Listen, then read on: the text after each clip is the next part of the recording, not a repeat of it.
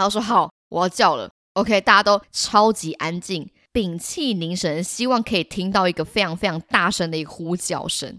然后他就集气，然后很认真的，哦。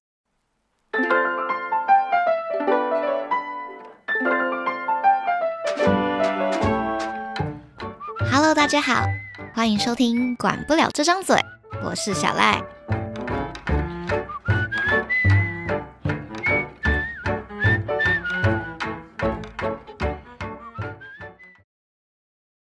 好，大家好，欢迎回来。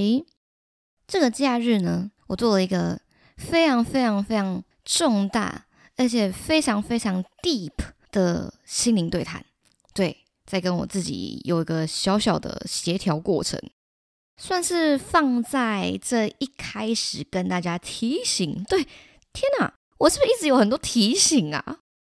总而言之呢，我了解到一件事情，有些人呢会询问我说，一个礼拜呢实际上可以做出来的集数是多少？那我在这边一次就跟大家讲清楚，我目前以我的工作步调来看，我都是。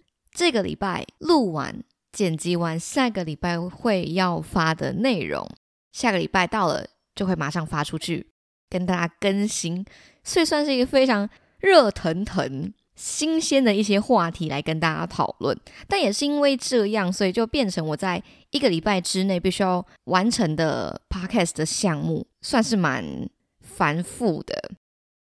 但是呢，主要想跟大家分享的是。我在这个假日发现了一件事情，那就是我花了太多的时间成本在做 podcast 的剪辑上面了。我录一集 podcast，大家可能听到的实际上的内容约莫会落在二十到三十分钟之间。那以一个二十到三十分钟的节目来讲，剪辑的时长大家不知道会觉得是多久呢？你可能会觉得是也许三四个小时就可以搞定，但是。我居然发疯似的，对我像是着魔似的，疯狂在修我的音档。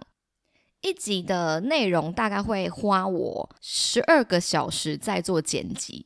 哎，我那天在跟朋友讲话的时候，他听到我的剪辑时间也是吓得花容失色。想说奇怪，你又不是做什么浩大的工程，为什么需要十二个小时，而且是整整 full time 专心的剪辑十二个小时？请问里面是有放什么国家宝藏吗？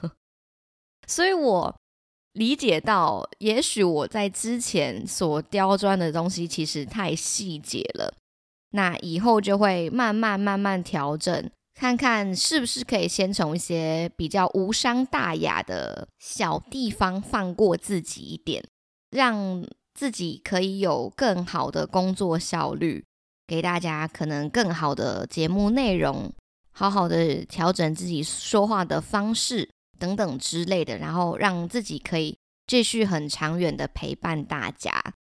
人的改变，你知道吗？第一件事情就是先从自己开始。先想办法放过自己。算命阿姨其实有讲到说，她觉得我是一个太过于有原则的人，而且有点太僵化。我在这件事情上面，其实我算是有点幸福的。我其实算是有相信她的，因为我确实是一个很会自己觉得一定要怎么样就非得怎么样的人。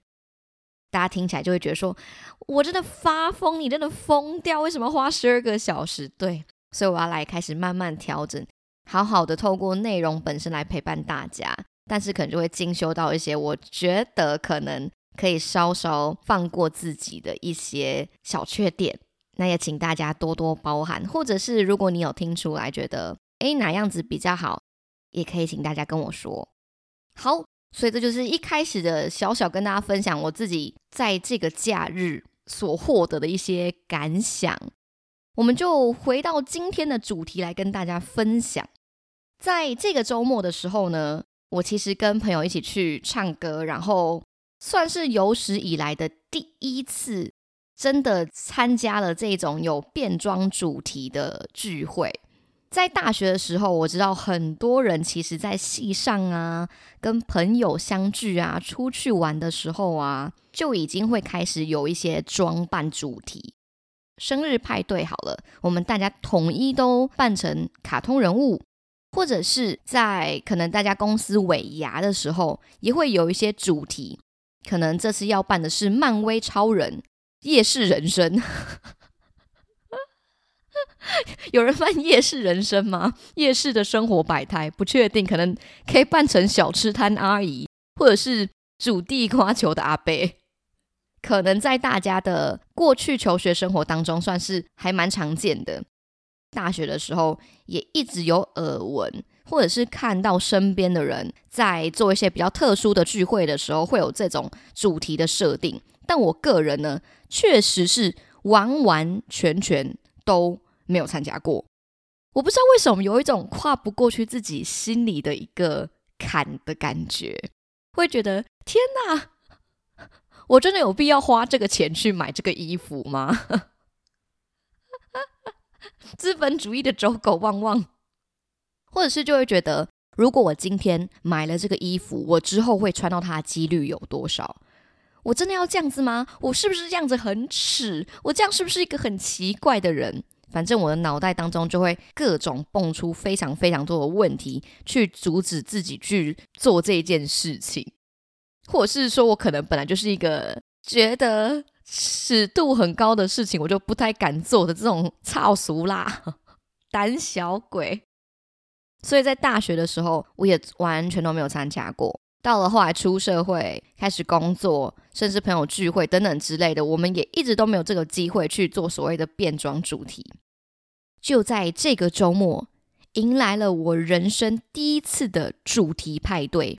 没错，所以大家就是奇装异服。的到了那个会场，我觉得有些事情就是这样子。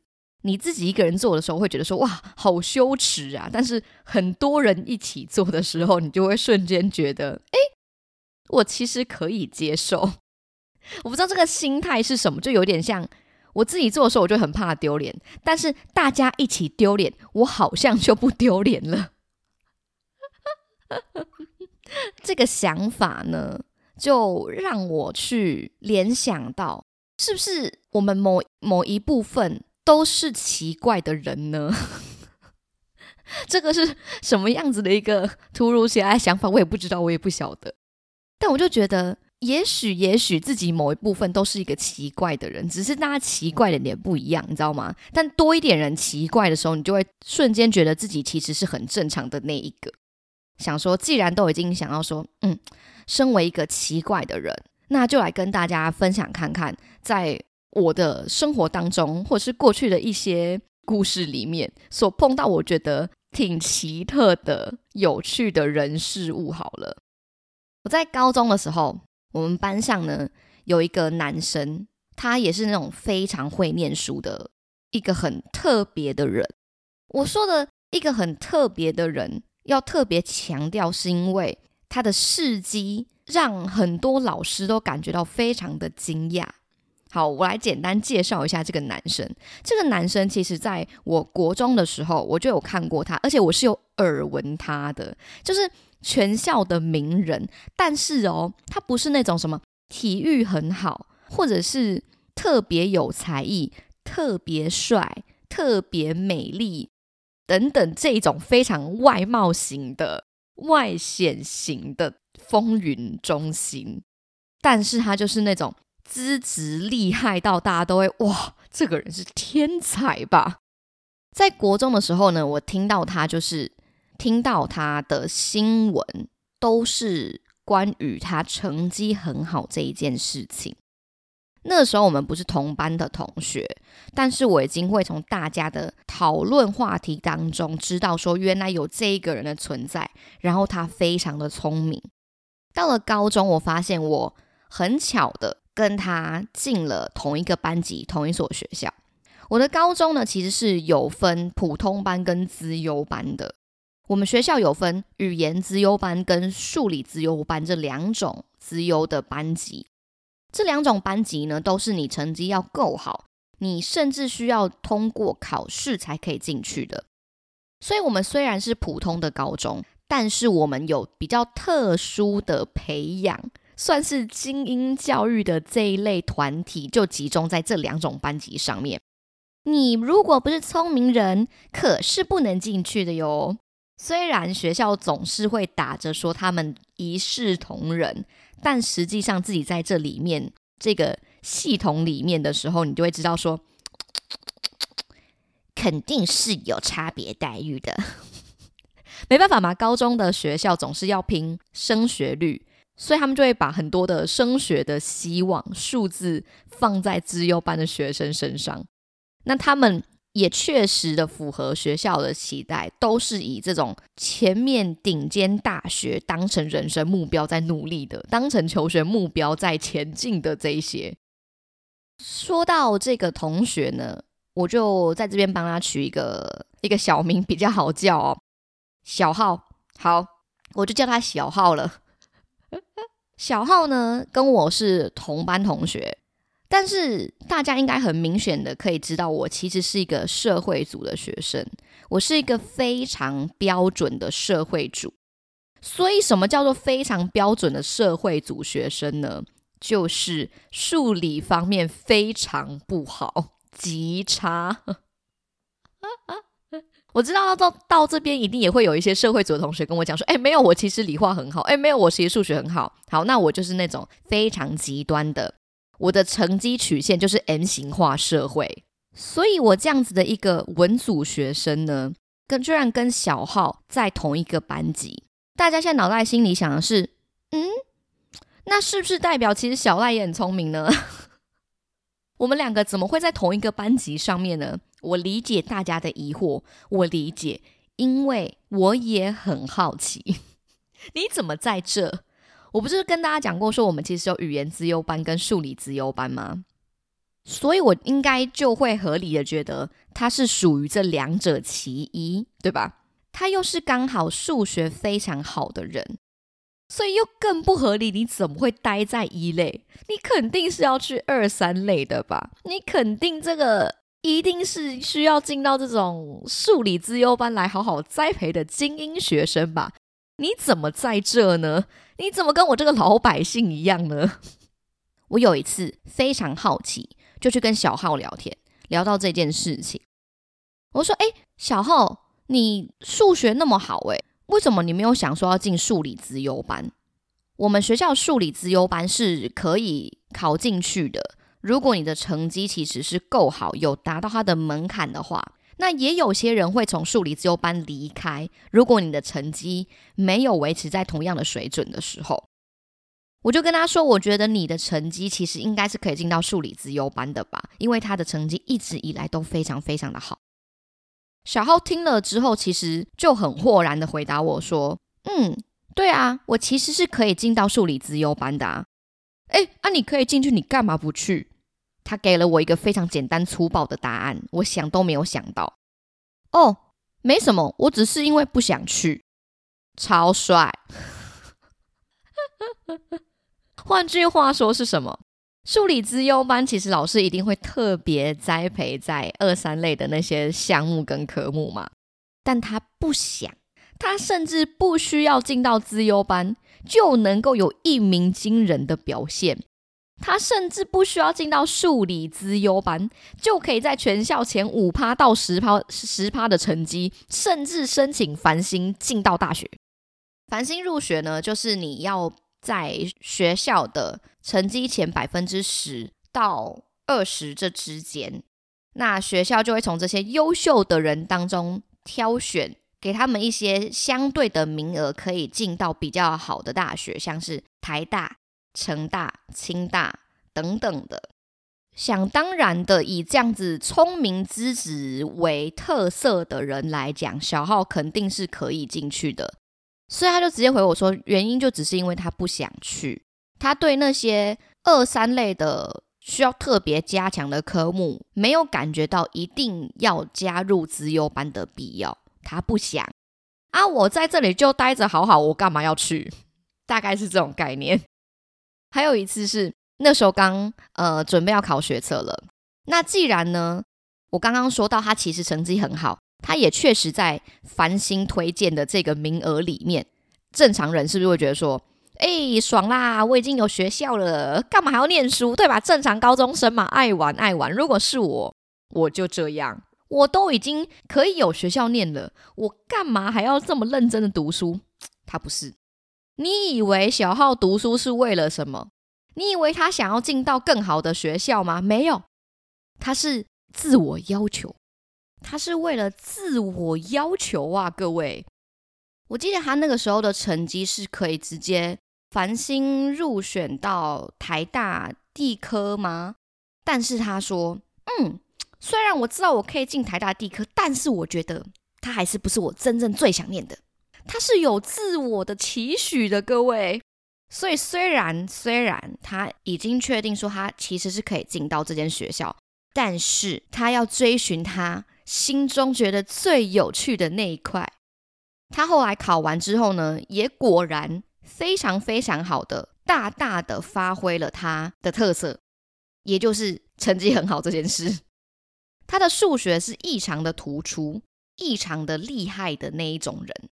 如果我没有记错的话，他好像还有去，甚至参加过什么奥林匹亚那个数学 竞赛，忘记叫什么名字了。毕竟数学跟我没有什么搭嘎，就是参加那个数学竞赛，然后甚至是有得过奖的人。考完学测的时候，我们老师在课堂上面就要来检讨这次大家考学测的一些成绩，或者是要来跟大家讲说这些题目要怎么解嘛。我们的导师刚好是数学老师，在上课的时候呢，他就先问了小浩说：“哎，安妮，这次学测你觉得考的怎么样？”小浩就很很自然的回他说：“哦，我觉得还可以啦，但有点可惜。”老师又说：“哦，怎么说？你考几分？你有失常吗？”他说：“嗯，还好，但我觉得我本来可以拿满分。”老师说：“那你几分？你算一算，你拿了几分？九十七分。”九十七分的学测数学，意思是说他只错一题，而且他错的还只是多选题的一个选项。什么意思？我真的就问。那个时候老师在黑板上刚好算了其中一题的数学，然后就卡在那边，想说要转换一下气氛，问一下小浩，请问就是他的一些心得怎么样？因为好像据说我们那一次学测的出题数学是属于比较难的啊。你问我说我感觉怎么样的话，我可能就是也跟你说，我的人生其实跟数学没有什么太大的关系，所以他怎么样我都感觉不出来。我觉得每一次都超级难。老师在卡题的时候，就向小浩问了这一件事情嘛，结果他听到说他其实考了九十七分之后，他当场傻眼。他回了一句话，他说：“我还有三题解不出来，啊你九十七分哦。”对，我们的老师，数学老师，他有三题还在思考要怎么解题。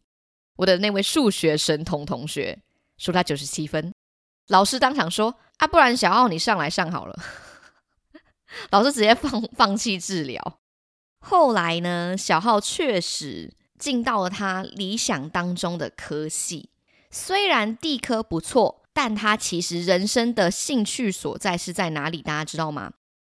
数学，他热爱数学，极爱数学，甚至把数学当成福尔摩斯来看，觉得这个解题的过程非常的有趣，所以他如愿以偿的上了台大数学系。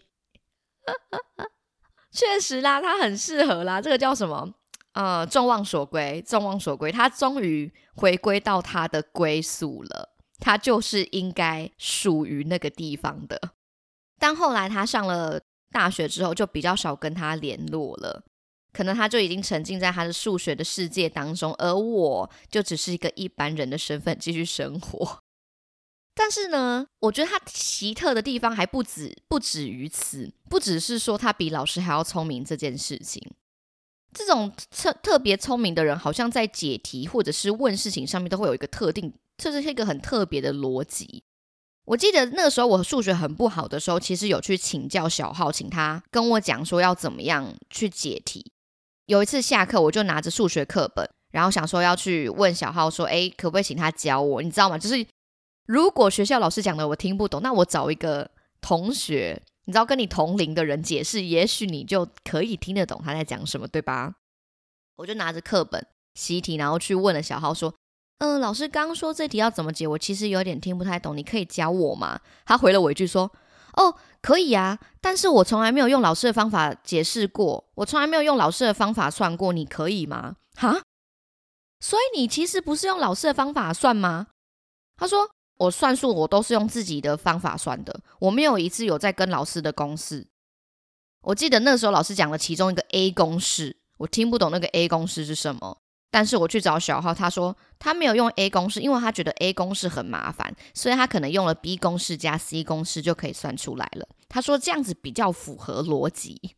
谢谢，我真的听不懂，所以我成为数学理解大师的这一条路就断了。因为同学讲的我听不懂，老师讲的我也听不懂，那我怎么办？我干脆摆烂好了。我有尝试，我也有想说要努力的上向上，但是我失败了。我有一个朋友说，他有一个特别聪明的同学，他是全校的第一名。这第一名呢，也是奇到奇特到一个程度诶。据说他之前去上课的时候，包包里面只会有两个东西。第一个东西叫做英文的字根、字首、字尾词典，所以呢，他就会在上课的时候把那本英文字典拿起来背字根、字首、字尾。另外一个是就是枕头拿来睡觉，要么上课就是在背字根字首，要么就是在睡觉。然后他考了全校第一名。我有问一下说，哎，那请问那位同学他后来怎么样？我的朋友就跟我讲说，哦，他那位非常非常特别的同学呢，后来考上了台大医科，靠着字根字首字尾跟枕头考上了台大医科，那就代表说他其实真的就是聪明过人吧。然后考上台大医科之后呢，你先想说，哎，那他是当了什么科医生？跟你讲，聪明，他当了医美，他现在在当医美医生。哎，医美医生其实很多人有讲到说，他好像是相对在医科里面比较没有这么的危险，但是钱又赚比较多的科目。这人聪明到连选择医科的这些项目，其实脑袋都很清楚，是不是？最近一次呢，我朋友跟他聊天的内容，就要说，哎。那你最近兴趣是什么啊？你最近有什么呃喜欢做的事吗？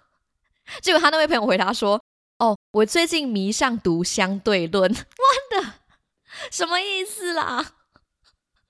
这些人真是把这些宇宙的万物知识当成一个他生活当中的乐趣。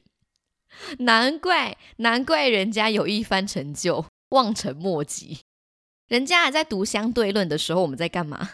我在看日剧。人家在看相对论，而且还是兴趣。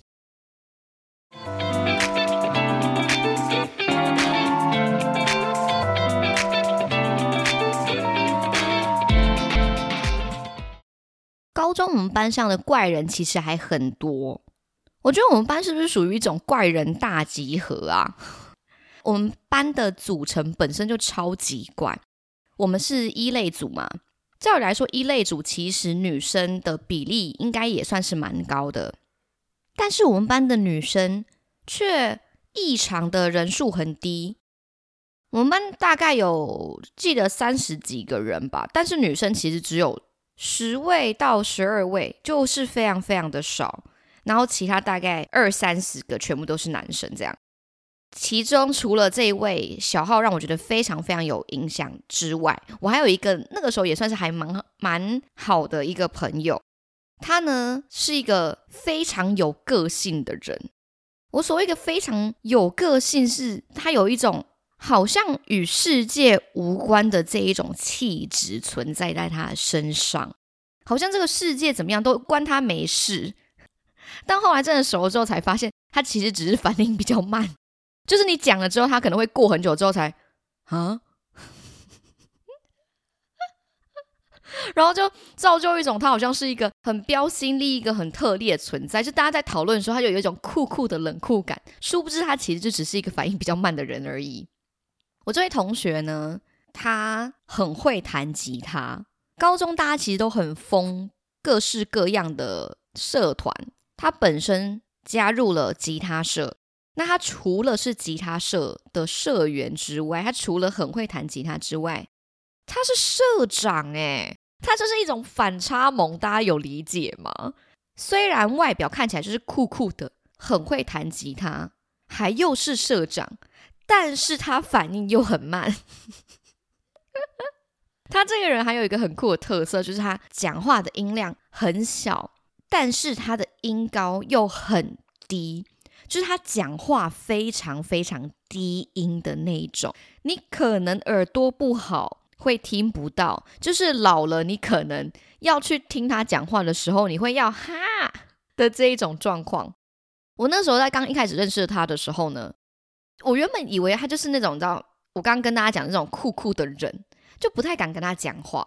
有一次呢，高中的时候，我们不是会换座位嘛？我就换到他座位旁边，我就坐他旁边，所以变成我其实有很多的时间会跟他相处。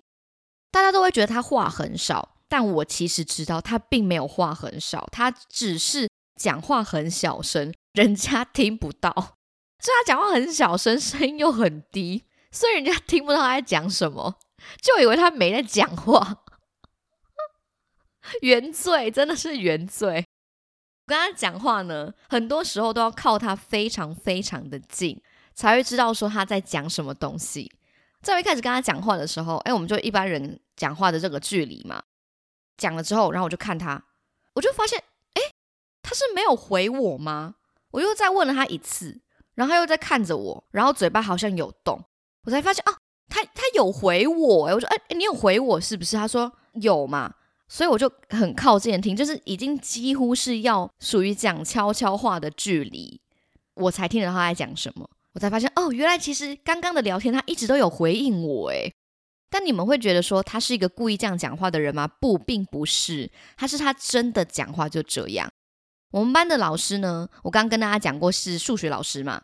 我们这个数学老师呢，其实非常喜欢点班上的同学起来回答问题。而且他特别会喜欢点那种你感觉心不在焉，或者是真的没在上课的人。你可能在底下看其他的科目，你可能在偷写作业等等的。他最喜欢点这种人了。或者是如果你看起来在睡觉，他也很爱点你。刚好我问的同学呢，他的眼睛算是比较小一点，讲话声音又比较低嘛。老师有一次上课上一上，就不知道怎么样，突然想到，你知道吗？他就觉得我那个朋友在睡觉，但其实我我我觉得没有，因为我坐他旁边，所以我其实看得很看得很清楚，他其实是一直有在认真上课的，他只是眼睛比较小。然后老师就就是突然之间上上上一上就说小文，对，我们就叫他小文好了，小文你在干嘛？然后小文就超级莫名其妙说，嗯，没有啊，我在我在认真啊。对他讲话就是这么的低，就是这么的低，甚至可能更低。没有啊，我我很认真啊。老师说：“是吗？你没有在睡觉吗？”我没有，我没有在睡觉啊。什么？讲大声一点。我没有啊。我就我就坐在旁边，我帮忙当翻译，你知道吗？我说：“老师，他没有在睡觉，他刚刚没有在睡觉。”我心里是想说：“老师也太坏了吧？人家只是眼睛比较小一点点而已，你就觉得人家在睡觉。”然后老师就说：“好，那这题的答案是多少？”那时候他黑板上有出了一个数学的题目嘛，准备已经要算出答案了，就留最后一步的时候，老师就叫小文回答，因为他就想看他是不是真的就是没有睡觉，他是真的有在认真上课啊。小文就说了一句“负一”，很小声的。老师说：“哈，负一，大声一点，我没听到，你有讲话吗？”然后他就露出他真的很认真。很认真准备要大吼的一个表情，负一，我在旁边 笑到，觉得 他已经很努力，但是这一整个都很荒唐。他讲了三次，老师完全没听到，甚至已经有一点恼火的程度了，你知道吗？我就马上跟老师讲说：“老师，他说负一。”然后，然后老师还说：“哦，好好，那对你答对了，好，你坐下。”我就偷偷问他说：“你刚刚真的有认真的回答吗？”“有啊，我超认真的。”我说：“那你刚刚是很大声了吗？”“我真的很大声的，我很努力的要把我声音变大声一点。”我说：“这已经是你觉得你用尽全力最大声了吗？”他说：“对。”后来下课的时候，我真的就觉得实在这个人实在是太有趣了，默默努力的在耕耘，但是还要受到大家的质疑。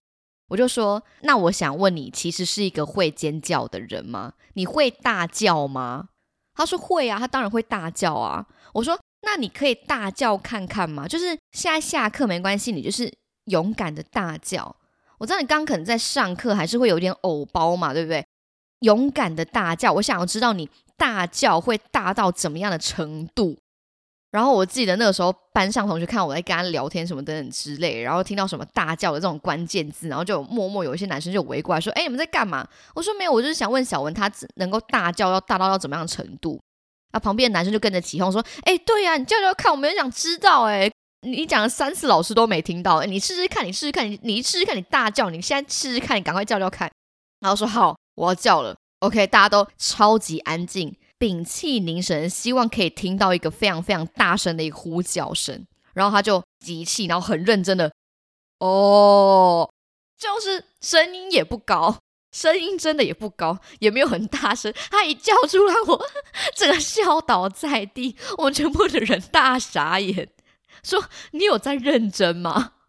我超认真，他这样讲。所以我印象中，他就是也是一个非常奇葩的人。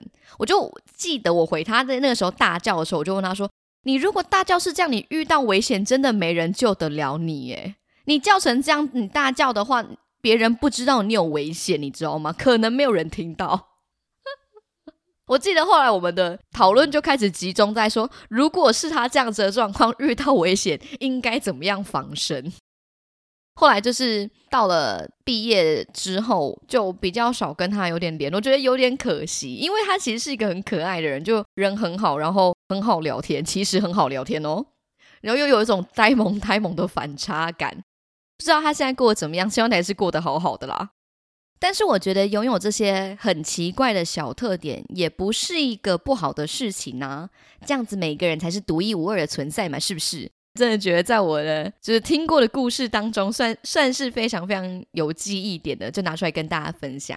不知道大家在日常生活当中有没有也碰到那些很奇特的朋友？如果你的生活当中或者是你的朋友当中也有这种很有趣的事情的话，也欢迎跟我分享。好了，这个就是今天的故事。希望大家还是拥抱自己不一样的地方，成为一个特别的人，其实也是一件很好的事情。好，那我们今天的故事就到这里喽。那我们就管不了这张嘴。下次见喽，拜拜。